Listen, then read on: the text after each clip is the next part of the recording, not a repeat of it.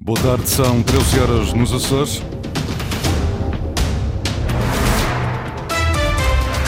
Vamos conhecer os títulos desta edição. Presidente do Governo vai defender amanhã no Conselho de Estado eleições na região a 4 de fevereiro. A reunião do Conselho de Estado está marcada para as 15h30. PSD, CDS, PP e PPM vão juntos a eleições. A coligação foi confirmada por unanimidade pelo PSD Açores. Lourenço Rodrigues, em representação da Seleção Nacional, terminou no 34º lugar entre os atletas júniores no Campeonato da Europa de corta-mato. É esta hora 17 graus na Horta, Santa Cruz das Flores e Ponte Delgada e 18 em Angra do Heroísmo. Avançamos agora com as notícias da região. Edição às 13 horas com a jornalista Lili Almeida.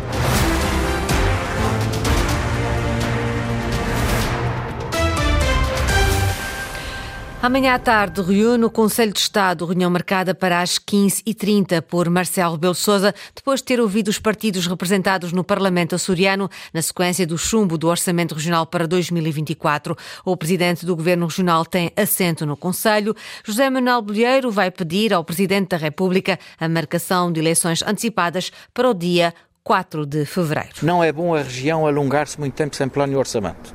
É preciso que a região, como aliás o país tem, apesar de ter eleições antecipadas, um orçamento de Estado aprovado. Nós aqui queremos o mais rapidamente possível o orçamento regional aprovado. Daí fazer a defesa da marcação de eleições antecipadas para 4 de fevereiro, com a respectiva dissolução do Parlamento dos Açores. José Manuel Bolheiro, em declarações à Lusa, vai defender como presidente do governo aquilo que já defendeu como líder do PSD, a convicção de eleições a 4 de fevereiro. Mas para ser possível essa data, a dissolução da Assembleia Legislativa Regional tem de ser concretizada amanhã. O Conselho de Estado é presidido pelo chefe de Estado têm como membros, por inerência, os titulares dos cargos de Presidente da Assembleia da República, Primeiro-Ministro, Presidente do Tribunal Constitucional, Provedor de Justiça, Presidentes dos Governos Regionais e antigos Presidentes da República. E nas eleições regionais, o PSD vai coligado com o CDS e com o PPM. O Conselho Regional aprovou por unanimidade essa coligação e já designou José Manuel Bolheiro como cabeça de lista. Pela frente, há agora um trabalho de escolha dos candidatos a deputados. Pedro Nascimento Cabral, presidente da mesa de congresso do PSD, diz que será feita em diálogo. Luísa Couto. A coligação governativa será também a coligação que vai a votos nas próximas legislativas regionais. O Conselho Regional do PSD deu luz verde à estratégia conjunta por unanimidade. José Manuel Bolieiro, líder do partido, será o cabeça de lista.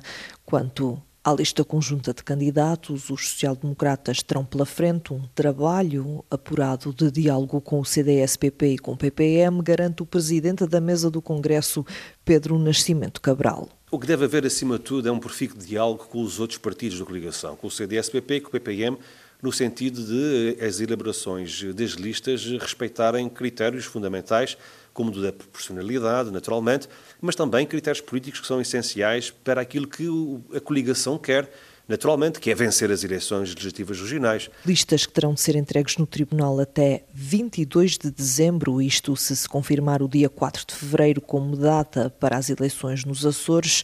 Já no que respeita ao trabalho no PSD, corre nas conselhias e nos órgãos de ilha desde final de novembro.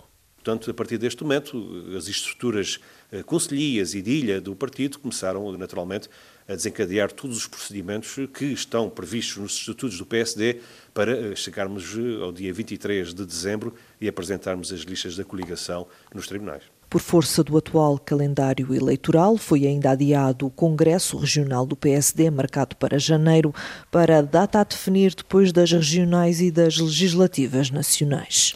O partido ADN, Alternativa Democrática Nacional, vai estrear-se nos Açores nas próximas eleições regionais. O coordenador no arquipélago e cabeça de lista será Rui Matos, antigo dirigente do PDA, o Partido Democrático do Atlântico. O ADN espera concorrer com listas em todas as ilhas. Convicção que vai conseguir concorrer por todos os círculos eleitorais, eh, desde Santa Maria ao Curvo, vai concorrer. Eh, claro que depois aí vai-se ver portanto, um partido novo aqui nos Açores, Uh, eu já não sou novo na, na, na, área política, mas com um partido novo, portanto, vai ser uma grande, uma grande, portanto, uma grande luta e uma grande, muito trabalhoso. O que queremos é ter pelo menos um, uma voz representada por este partido, que sei eu, né? se assim os açorianos o quiserem, representar o partido nos Açores e marcar a diferença daquilo que já existe nos Açores. Rui Matos foi apresentado como coordenador do ADN nos Açores este sábado. Fala num partido de voto útil e elenca algumas prioridades a levar ao Parlamento Regional se conseguir um lugar como deputado. Portanto, o nosso lema principal vai ser, claro que é a saúde, a questão de, de, de, das reformas miseráveis, a economia social, portanto, que seremos, somos, continuamos a ser uma, a maior região, aliás, a região mais pobre da Europa, no sentido que nada foi feito. Portanto, houve um pequeno desenvolvimento graças aos subsídios que vieram da, da, da Comunidade Económica Europeia, que se não fosse ainda estaríamos muito pior. Rui Matos, coordenador do ADN nos Açores, será também cabeça de lista do partido pela região nas legislativas nacionais a 10 de março. Nomeado há cerca de um ano, o Bispo dos Açores, em entrevista conjunta à Agência Lúzia e à Agência Eclésia, explica por que não esperou muito tempo para proceder a mudanças na Diocese, na reitoria do seminário, na Vigararia Geral, no Santuário do Senhor Santo Cristo, entre outros. Armando Esteves Domingos diz que as mudanças não podem ser entendidas como promoção promoções ou despromoções. Eu penso que a Diocese tinha expectativas de, de uma fase nova, como toda a Igreja. O que se vive na Igreja Universal vive-se nas igrejas locais.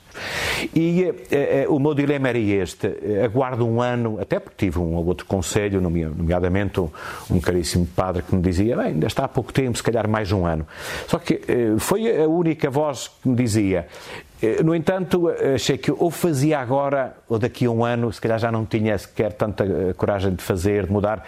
Não é que as pessoas estivessem a fazer mal, e isto acho que é, é, é uma ideia que eu procuro transmitir nos Açores, que as mudanças não, não podem ser entendidas como promoções ou despromoções, porque estamos a arruinar a beleza da Igreja e do que é o nosso serviço, mas é também ajudar a que as pessoas iniciem projetos novos as mudanças foram anunciadas em meados do verão. O Bispo dos Açores não esconde que em dois ou três casos foi um bocadinho mais difícil, mas garante que não tem conflito com ninguém. Ainda na entrevista, Armando Esteves Domingos fala do papel que as paróquias podem ter no apoio às comunidades, diz que está a ser feito um levantamento para capacitação das pessoas, mas não deixa de criticar os que se habituam a ter tudo sem trabalhar, a esperar que lhes cheguem os subsídios de graça. Os problemas sociais, muitos deles nascem porque já estamos na segunda ou terceira geração a deixar que se formem segundas e terceiras gerações de pessoas que se habituam a ter tudo sem trabalhar.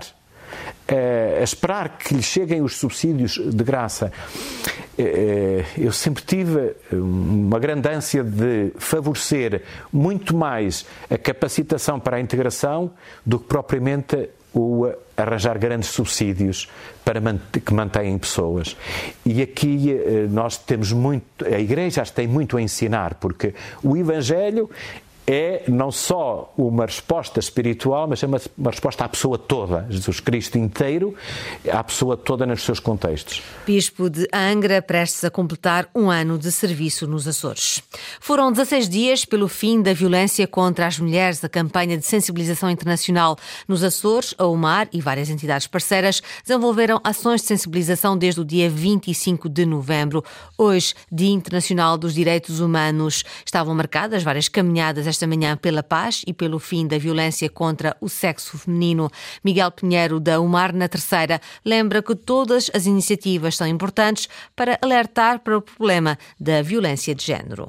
Obviamente que as campanhas têm, têm efeito, com certeza que sim, que mais não seja com um conjunto de pessoas que se percebe que, que pode procurar apoio, algum tipo de apoio e que tem uma resposta eventualmente diferente do que teria.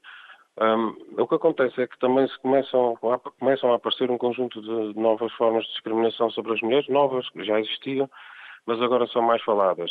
E, e isso, obviamente, é, lá, tem consequências e as pessoas têm noção que um conjunto de, de, comportamentos que eram legitimados socialmente, hoje em dia não podem, não podem continuar a ser tolerados. Uh, respondem também a outra questão. Infelizmente este ano houve um, um ligeiro aumento, de, pelo menos aqui, da, da delegação da Ilha Terceira eh, de situações de violência conjugal, o que nos leva a crer que, para além das campanhas estarem a servir, para as pessoas nos procurarem, infelizmente o fenómeno não, não abrandou. Na Ilha Terceira houve um aumento do número de casos de violência doméstica desde o dia 25.